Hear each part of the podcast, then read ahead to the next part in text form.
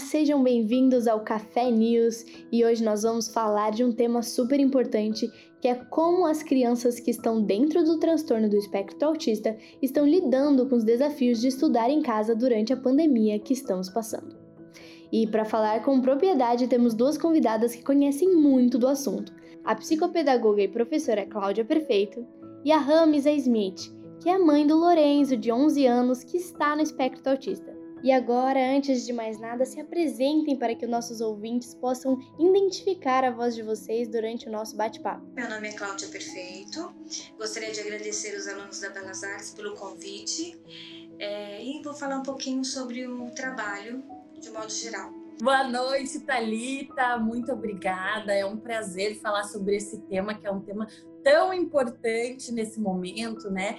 Que muitas mães e muitas famílias estão tendo dificuldade especialmente as mães das crianças com necessidades especiais. E o meu caso é o caso do teu Lorenzo.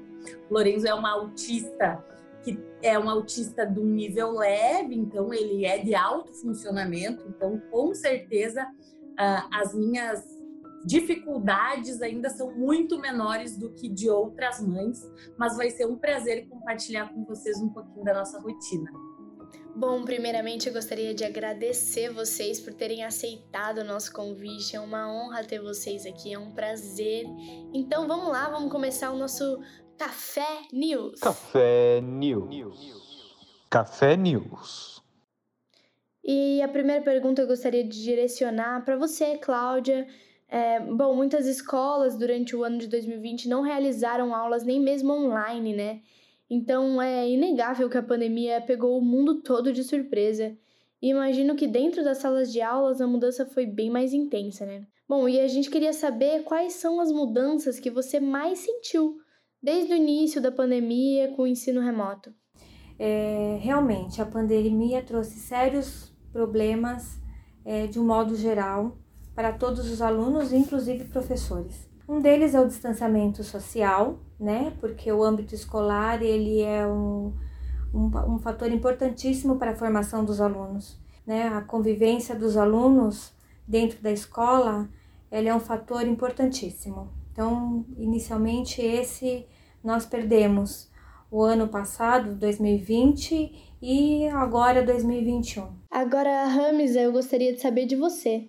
A Cláudia acabou de mencionar a importância né, do ambiente escolar. E com o Lorenzo, como ele lida com toda essa questão do isolamento? Então, a criança autista por si só, ela já tem uma dificuldade de socialização, né? Já é uma questão que a gente precisa sempre estar tá forçando para que ela vá brincar com outros colegas, para que ela tenha vontade de descer para o parquinho, porque por si só é muito mais fácil ficar no computador, ficar vendo TV, ficar sozinho. Então, tem uma história bem legal que eu conto, que é desde quando o Lorenzo era bebê, todo mundo me dizia: "Nossa, que criança calma, nossa, como é legal, como é tranquilo, ele não dá trabalho, né?". E aí depois com o diagnóstico eu aprendi que eu não podia deixar ele nesse lugar, né?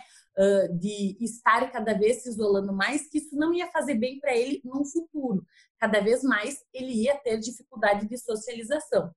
Então, aqui na minha família, com a psicóloga, com a terapeuta, sempre nós temos uh, uma rotina de fazer com que ele aprenda a conhecer gente, aprenda a dizer: Oi, tudo bem, vamos brincar, né? Porque o natural é a criança já aprender isso com três, quatro anos, já ir socializando, né? Por si só, ela tem vontade de interagir. E para o autista é muito mais difícil. Mora, moramos só eu e ele, né? Aqui uh, dentro de casa. Então, o meu medo foi: nossa, eu não vou poder fazer os exercícios com ele, dele sair para a rua, e eu sei que ele vai ficar mais retraído. Então, a maior dificuldade dessa falta de socialização é porque eu sei que ele vai sofrer as consequências quando a gente voltar. Eles gostam de ficar sozinho. Eu nunca esqueço. Eu achava que eu estava arrasando de botar o Lourenço de castigo quando ele era pequeno. E depois tu vai aprendendo que não, né? Tua psicopedagoga diz, Ramsa, tudo que ele quer é ficar sozinho num banquinho de castigo. Não é esse o castigo do autista, porque esse é o lugar em que ele se sente mais confortável. Então, o meu principal desafio ele ainda não aconteceu da parte social, porque eu acredito que vai ser no futuro, ele perdeu muito, porque o autista tem que estar sempre fazendo com que ele vá treinando essa parte social, né? E aí esses exercícios da socialização, de sair da rotina, que a gente precisa para fazer com que ele rompa algumas barreiras, né? E tenha um futuro mais saudável, né?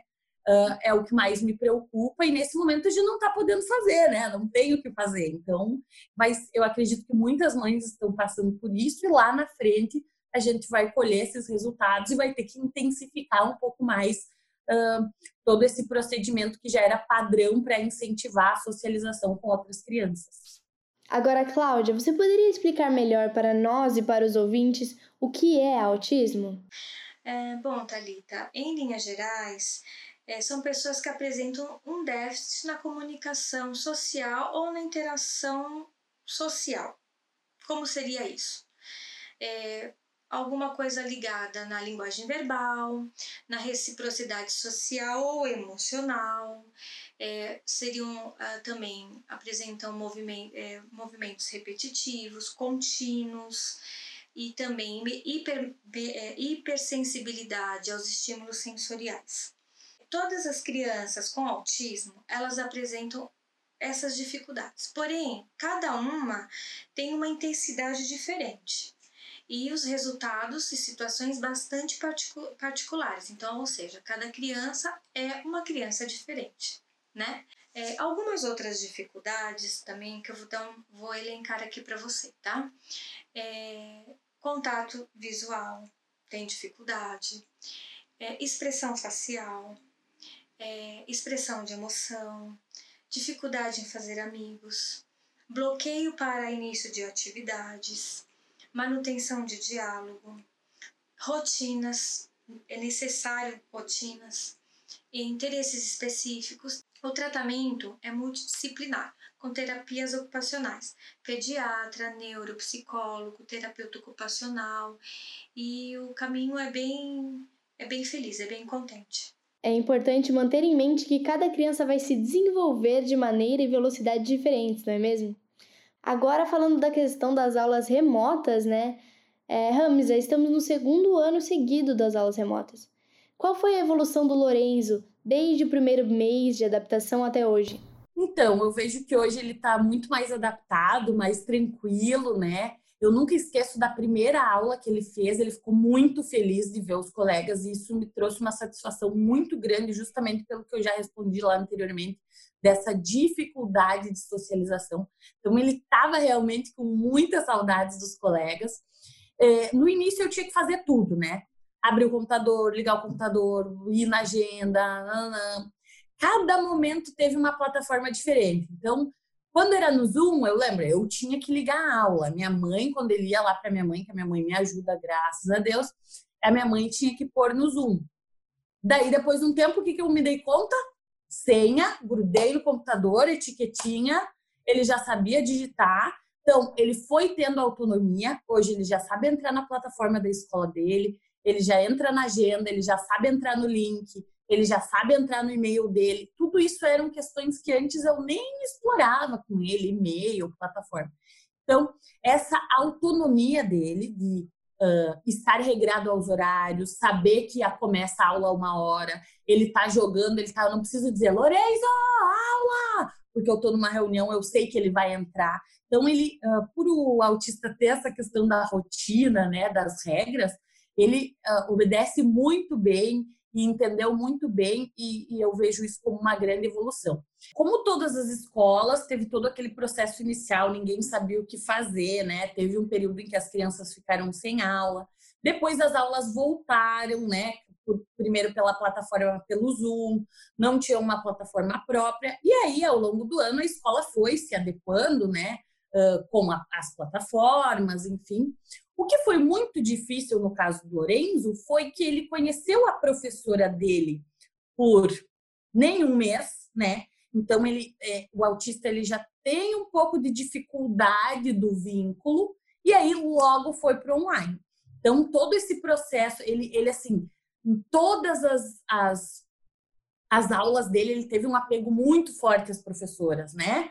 Porque, assim, quando ele não gosta, ele não gosta, mas quando ele gosta, ele ama. Então, e com essa teve um pouco mais de dificuldade, afinal de contas, eles estavam conversando através de uma tela, o que muda tudo. O uh, que, que acontece? Então, a escola foi mudando, fez a plataforma, tinha várias questões. Eu hoje trabalho com uma psicopedagoga e com é, a fono-neurolinguista do Lorenzo. Da fono ele já teve alta, ele retoma só quando necessário, então eu só estava com a psicopedagoga. Então, do, uh, todo início de uh, todo início de, de, semestre, de ano, né?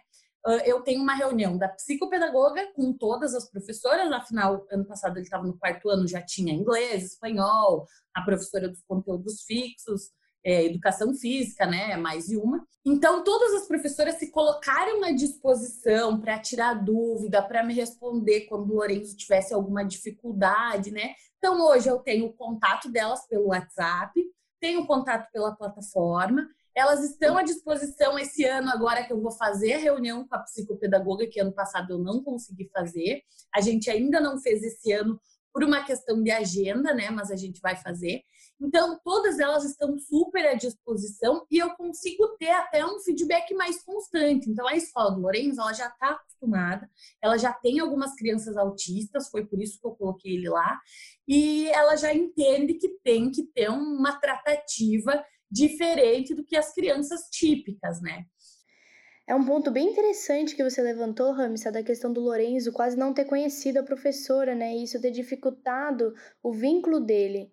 Então eu gostaria de lançar essa pergunta para Cláudia. Cláudia, sabemos que a parte da socialização é um ponto importante para o desenvolvimento da criança, ainda mais quando ela se encontra no espectro autista. Você acredita que existe alguma forma de substituir a socialização neste período, mas sem prejudicar a criança?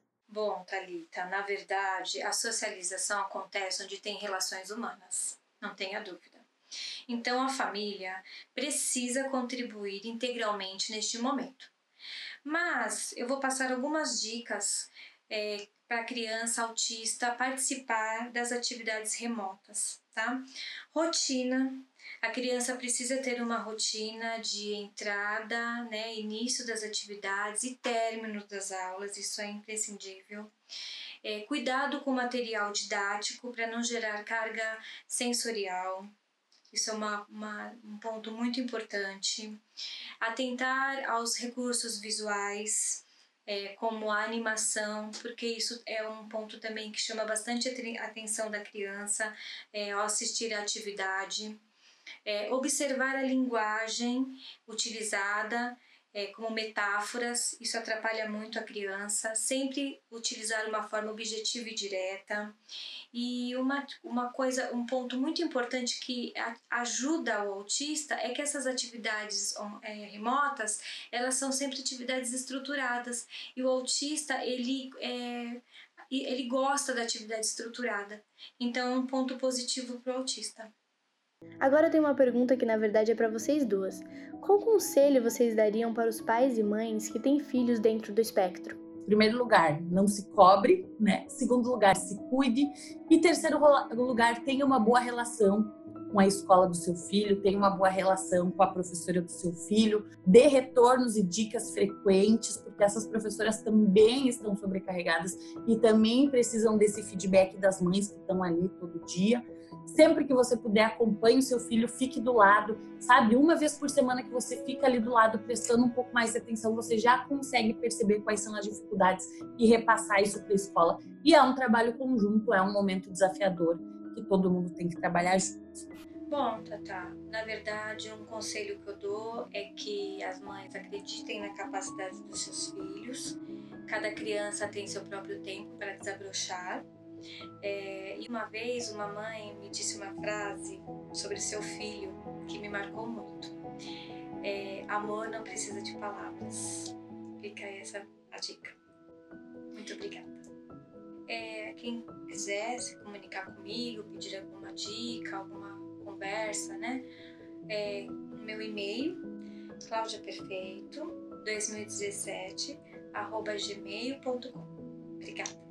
Gente, eu agradeço novamente a presença de vocês, as contribuições que vocês trouxeram pra gente, pra gente conhecer mais de um assunto que é tão importante e pouco discutido, né? E bom, pessoal, o Café News vai ficando por aqui. Acredito que fica como lição refletir não só no hoje, mas também como o nosso presente afetará o futuro dessas crianças.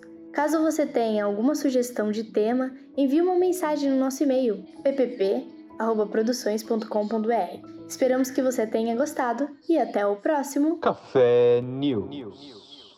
Café News. Direção e captação: Giovana Perfeito Mateus. Produção de pauta: Luiz Alberto de Paula. Roteiro e edição: Talita Piragini.